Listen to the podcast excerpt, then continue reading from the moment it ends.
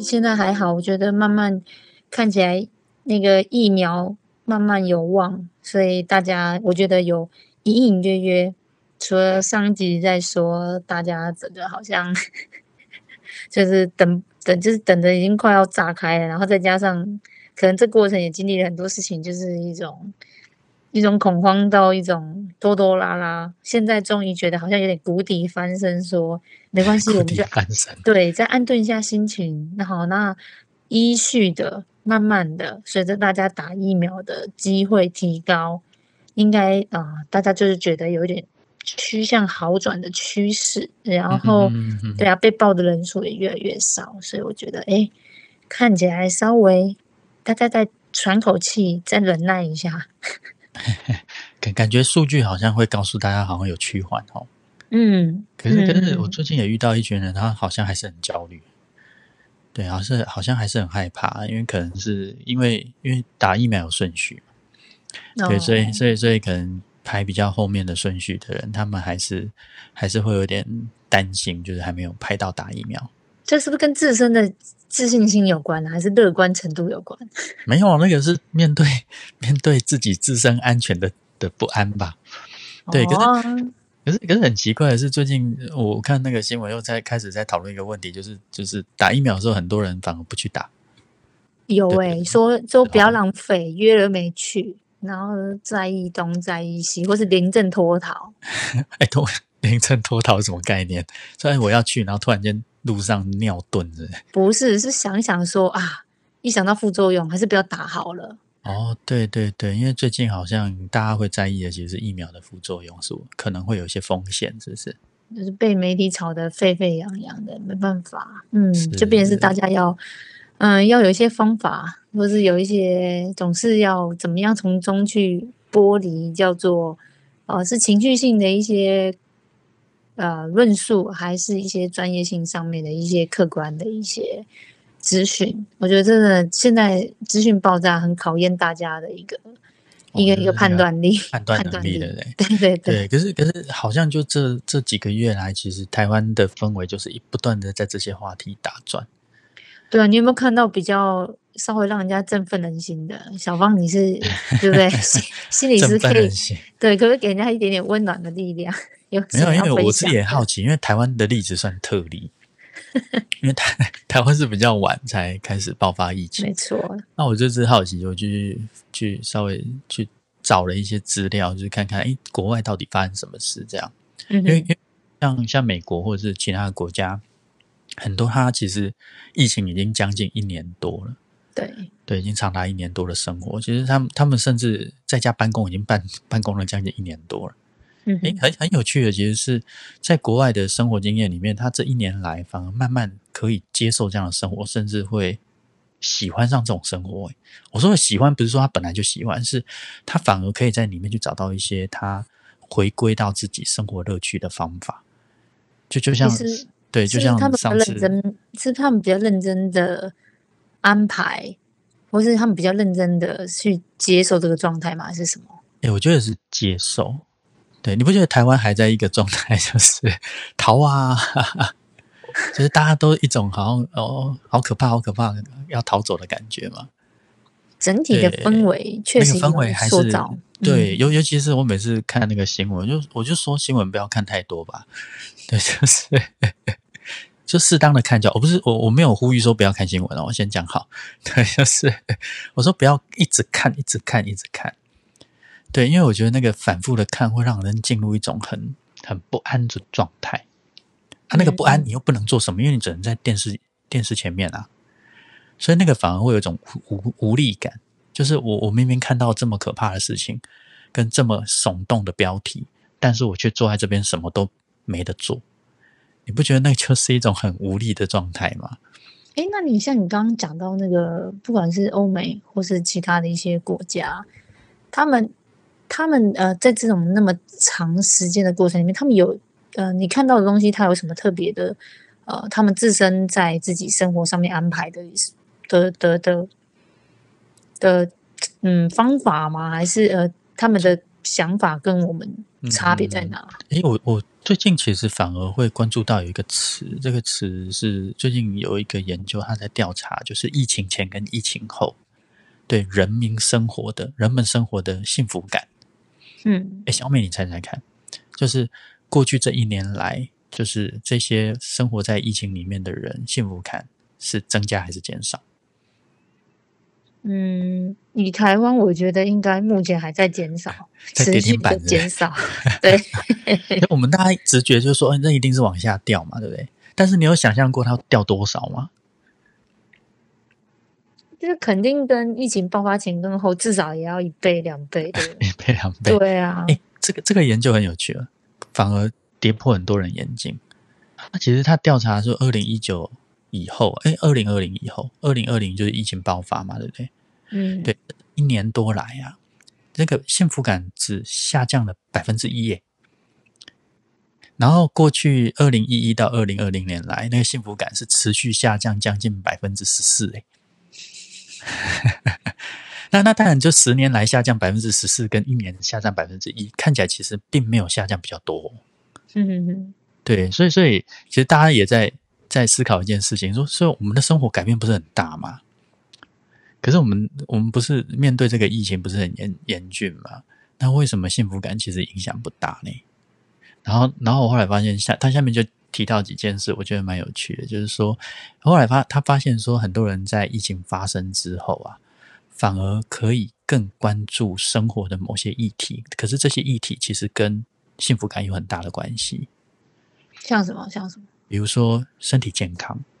因为哦以以往以往，其实我们在忙碌的时候，是我们在平常生活的时候，其实可能会把所有的注意力都放在放在周周边环境，所以其实对于自己自身健康的关注跟照顾其实是不够的。对，对于是乎，于是乎就是可能对自己身体的健康照顾不够，所以那个幸福感可能就因为身体健康导致就会比较低落。可是疫疫情这段期间，除除非你是染疫或者是有生病的状态，其实大部分人关在家里面，其实反而会更重视自己的身体健康，甚至会开始在家里面去重视自己的饮食啊、作息啊，甚至呃有一点呼吸道症状或是哪里不舒服，你就会赶快想要去调节自己，甚至会让自己多一点休息。对我真的之前很少看到我的朋友圈里面一天到晚行动都在运动，现在运动的人确实变多了。虽然说他们运动的场所都在家里，对对对对对，但但但有些有些运动场所，它当然就是就是没办法进去了嘛，所以他们就得怎么在家里面从事这件事。然后因为都不吃外外食，比较就是很多人不是都在家煮东西嘛，但最近我发现叫外卖也越来越多了。对，嗯可是大家至少对饮食这件事来讲是重视的，嗯一部分是因为你也没事做，你就三餐都很准时。嗯，就这样很奇怪，因为以前在忙碌的时候，诶，像我自己有时候忙起来，有时候过午不食。诶，我说的过午不食不是因为宗教问题，是忘记吃，或者是真的没时时间吃。诶，对，所以你会发现，你一天三餐的时间点就变得很不正常，甚至有时候吃起来你那个消化的状态就不是很好。所以他这个研究就说，哎，过去这一年来，其实人们更重视自己的健康。对，那第二个部分，他说，哎，幸福感里面其实还有一个很重要的部分，就是跟自己的伴侣还有子女的关系，是不是有去好好的经营或改善？可是我们想想，最最对，的确啊，这这一年来，其实大家反而待在家里面的时间变多，所以反而让让很多人更有时间去去跟自己的家人相处，或者是去探讨家人关系的议题。对，所以所以变成说，有有有很多人因为这样子，反而在亲子关系或者是夫妻关系上面，或者是呃家族关系上面是的确有改善，因为陪伴时间变多了嘛。对，对，其实有时候人在不在，有没有一个陪伴感，就也决定了那个某种程度的一种一种品质吧，也不一定是一定要发生什么很巨大的事情。对啊因为以前在忙碌的时候，就是可能小小朋友或者是夫妻或者是家人，可能连人都看不到，因为你在外面嗯打拼，你可能只能简短的一通电话来告诉你说我什么时候回家，或者说哎呃我现在在忙什么，我没有空。可是现在其实，如果你今天想要去找这个人说话，他就在你面前呢。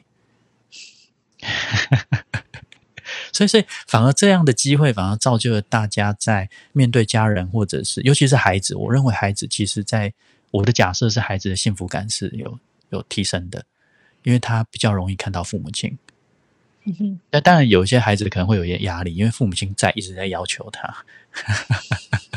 我们讲 整体，整体平均而言，平均而言，对 对。然后他说，第三个幸福感的来源是跟人们面对自己生命或生活意义这件事的探讨。哎，这个点我有兴趣，特别特别有兴趣。对，它指的是什么？是生命的意义吗？还是就是你你你在面对自己生活里面每天在做的事情、付出的努力，或者是你你你你在追求的东西，是否能够有很清楚的意义感？哦，我知道了。白话文就是疫情的发生，你突然间会觉得，我以前为什么这么忙？然后那么忙，到底为了什么？然后，可能以前疫情前有很多的想象力，很多的无数的匆忙，感觉都有一个所谓想象中的目标。但是现在疫情发生后之后，哎，这个排序的的状态好像要重新思考一下，因为可能有很多东西好像也没办法想那么远，或是很多东西也没办法按照自己所谓可以去掌握的范围里面去，呃。无限的放大这个所谓可以掌握的状态，然后突然间就会有点，有一点觉得，嗯，到底这个忙碌为的是什么？对，为的是什么？然后跟自己能够在这个中间里面又又参与什么，得到什么？没错，没错。所以，所以你知道，以前我们的生活可能在疫情疫情发生之前，我们就像开在那个高速公路上，你你光注意路况就已经。都已经没没有没有没有时间，或是没有没有精精力去去去分心了，所以所以其实你更不会去想到你你的路况以外的事情。对，可是因为现在被迫你要下 你要下交流道，要在旁边停一下，然后你才开始发现说哦，原来我的车子这么脏，我挡风玻璃怎么都是灰尘。对对对，而且原来我开到这边呢。这边原来有这些东西的存在哦。对，就是你开始注意到，因为车上坐这坐的这些人在干嘛？转头过去发现自己的孩子在旁边干嘛？就是因为你下了交流道，你被迫要慢下来或停下来，所以你反而会在眼前发生的事情，你比较会去好好的反思，好好的去观察。那这时候反而会带给人们开始对自己生活有更有感触，跟去思考类似意义这件事。对，那另外一个部分，我我觉得还有一个一个威胁啦，那个威胁就是说，疫情其实是是会可能会会让你有生命安全的问题。可是你知道，人就是人人很有趣，人在面对生死这个议题的时候，他反而更容易回归到一个本质去思考，呃，生命的意义。就是我活着干嘛？对对对，就是你知道，有很多很多，比如说他得了癌症，他得了重病之后，他反而会。愿意去戒烟啊，愿意去改善生活，甚至去好好的对待身边的人，去好好思考他跟谁的冲突该怎么改善。就是当我们面对到这样的一个很严重的生死议题的时候，反而会会回到一个很哲学的状态去看待自己的生命。这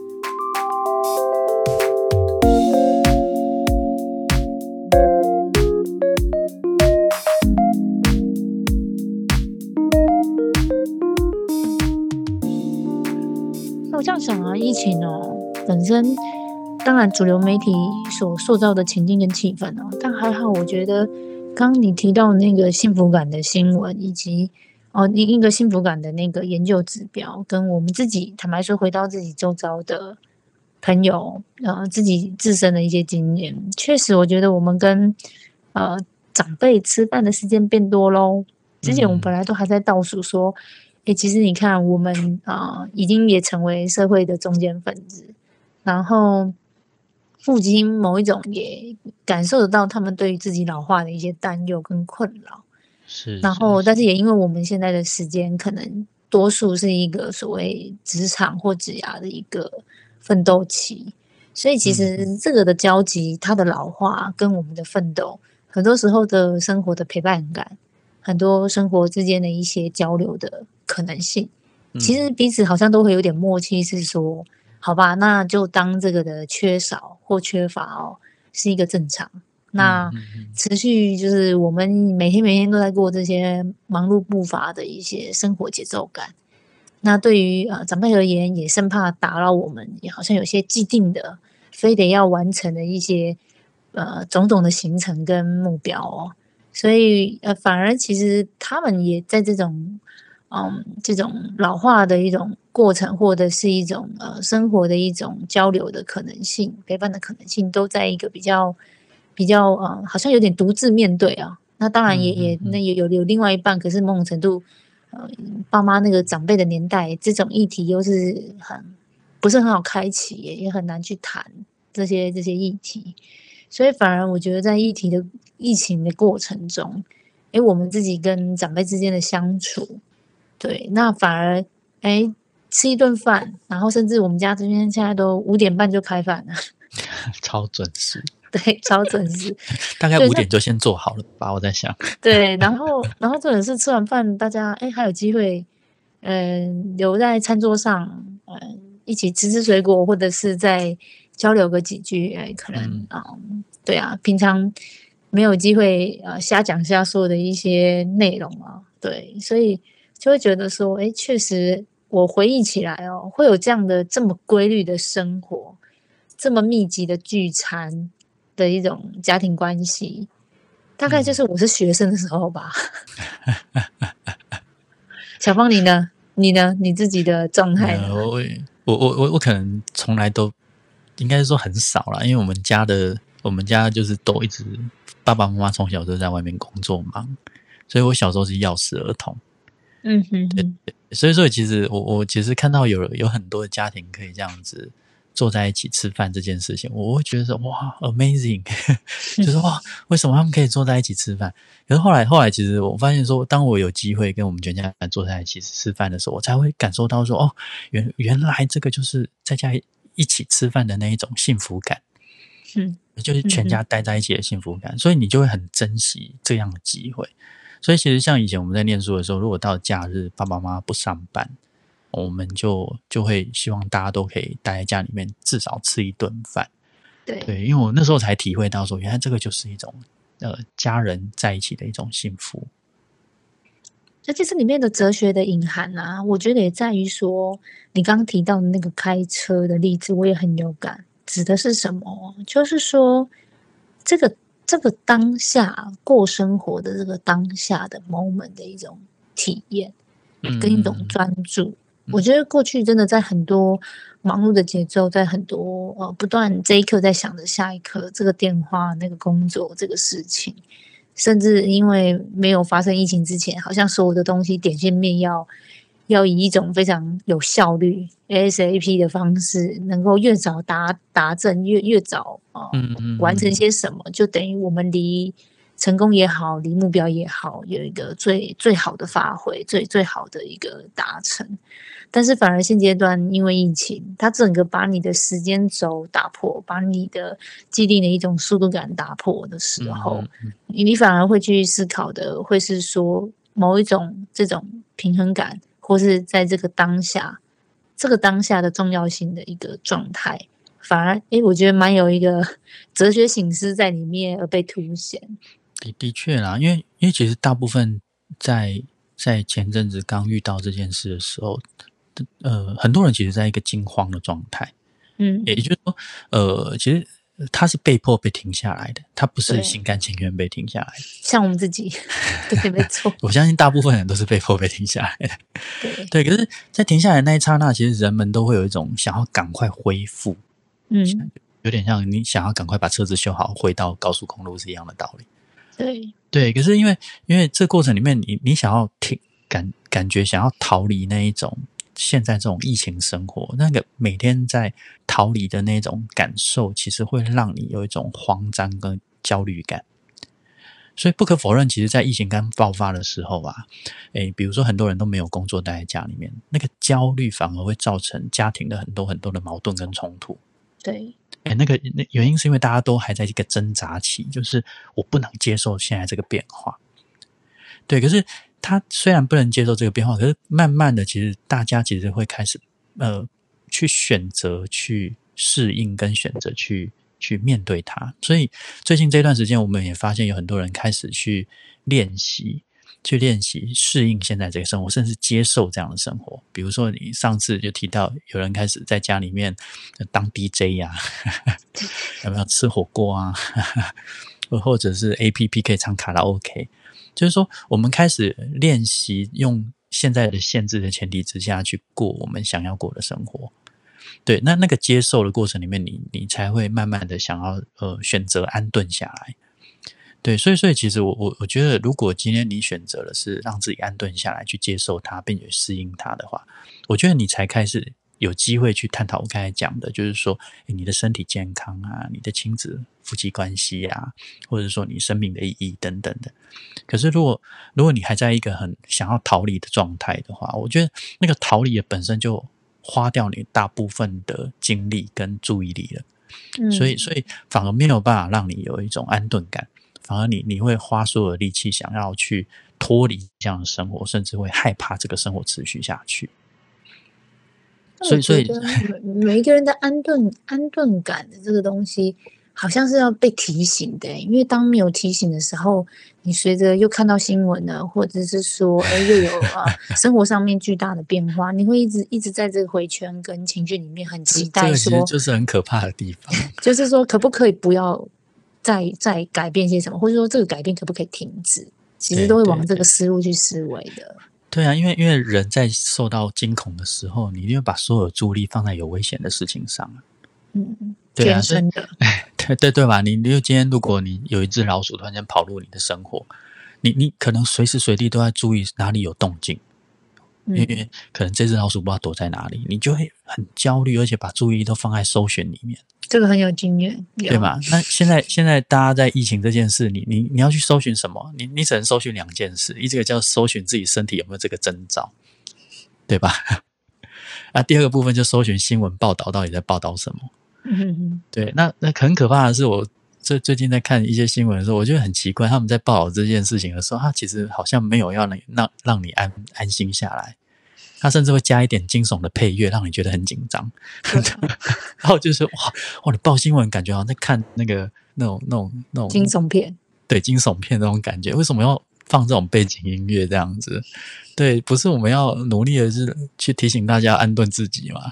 对，但是好像某种新闻的状态会让你觉得说你很危险哦，你很危险，你要小心哦。背道而驰。对对对对对，那反而我觉得这个氛围之下，你反而看越多，你会越无法接受安顿自己这个概念。嗯，所以大家应该要找到自己的一些小妙方哦，真的。是是是，所以，我我觉得至少在生活的生活的方式上，也许要开始去。思考看看啊，怎么让自己可以可以慢慢接受跟安顿？因为像我举个例子啊，像日本也好，或者说像美国也好，他们其实都经历了将近一年一年的这样子居家办公的生活。对，所以所以他们其实很多时候其实已经开始在生活里面去练习，怎么让自己在诶同一个空间里面跟家人相处、跟工作这件事情可以有一个和谐性，因为他接受了。所以他就会开始去把注意力放在怎么去调配跟调节，对，所以所以反而我觉得，呃，接受它，你才会有机会去调试它。嗯嗯嗯，这怎么这么觉得好像有点呼应了那个某些某些大智慧的人都说，很多事情你还是要先从接受、接纳，不管是接纳自己、接纳别人开始。那只是那个接纳对大家来说可能。通常会有一点呃情绪上面的一一个一个外衣，能够去稍微踩个刹车，辨识一下这件事情，就是呃比较是呃大家如果有机会，除了新闻以外，听听我们的节目。我们在呼吁这个 所谓呃高速公路下车啊，或者是踩个刹车。然后其实当然在情绪的背后有很多，我们也都看到是那样的焦虑跟担心。但实际上，嗯，其他的国家也都走过一年，也给我们一点点某种程度的信心跟方向。诶，至少我们现在的状态并不是像他们当时是连疫苗都还没有的时候。哦，是他他们其实是度过了很长一段时间连疫苗都没有的状态。对。对对对，但台湾台湾现在的氛围也是我们我们的疫苗不够，也是让人家蛮焦虑的啦。了解，对对对对，但是陆续补足之后，我相信大家要面临第二个问题，应该是打哪一支比较安全。哦，这个好焦虑哦，你不觉得吗？如果今天有一支疫苗，它可能会给你副作用，可能甚至会有一些风险，对，那你当然会选择有比较没有副作用或没有风险的啊、这时候啊，这个就是另外一个有选择之嗯后，就就开始会有焦虑这样子。那个个个人啊，个人的经验分享跟价值观，不知道大家就是随便听听啊，就是说，你说真的，很多那种重症的人啊，你有听过说他们其实心啊，不是重症的人，我们先讲哦，其实疫苗也是很快让大家重症的一个，就现在目前大家很害怕的东西嘛。是，但是我我想提的一个一个观点是说，其实多数疾病这件事情，重症这件事情，他其实很害怕两个东西，嗯。一个东西叫做你吃药吃死的，啊，那当然就是说啊副作用啊，好害怕，对不对？第二个部分呢，那是被自己吓死的。所以呢，在我的观点的一个自己个人经验的分享是觉得说，当然以呃能够我们能够相信目前现有的一些科学以及实验的证明的一些状态，全世界都在打的疫苗，嗯，给大嗯家一些一些信心感以外，其实本身自我的免疫力、自我的呃内心的情绪各方面的生活作息，其实这也是很神奇的地方。因为既然疫苗是让你也对产生自我的抗体，你本身其实没有疫苗，你也有机会产生自我的抗体。嗯所以我会嗯觉得这个地方我自己的呃个人的观点还是会觉得，从安顿心，从自己的生活作息去做一些改变，然后增加免疫力，增加自我的一些保护力。我想这也是除了疫苗是加分以外，哈，也可以朝这个角度去思维看看。是是是是是，所以所以我觉得不管今天是是在一个什么样的状况之下，要要去面对现在这个疫情，因为因为现在现在打打疫苗有顺序嘛，对对，也许终究会轮到你，对，一定会，一定会。对对对对，但在全民免疫的状况之下，也许我们大家就可以慢慢的恢复我们原本想要的生活。嗯，对，可是，在这一段期间，大家在等待的这段期间，也许大家也可以去反思一下自己的幸福感的来源。对呀、对啊，然后接受自己的生活，可以让你更快的投入自己，如何去调整自己的生活。对，所以不要用一种慌张跟逃跑的方式来过这一段时间，也许你就可以找到安安顿自己的状态。嗯嗯嗯，我们这一集好适合睡前听哦，我觉得真的哈、要唱一下对摇篮曲嘛？不用，但我觉得应该是说，作为一整天，大家可能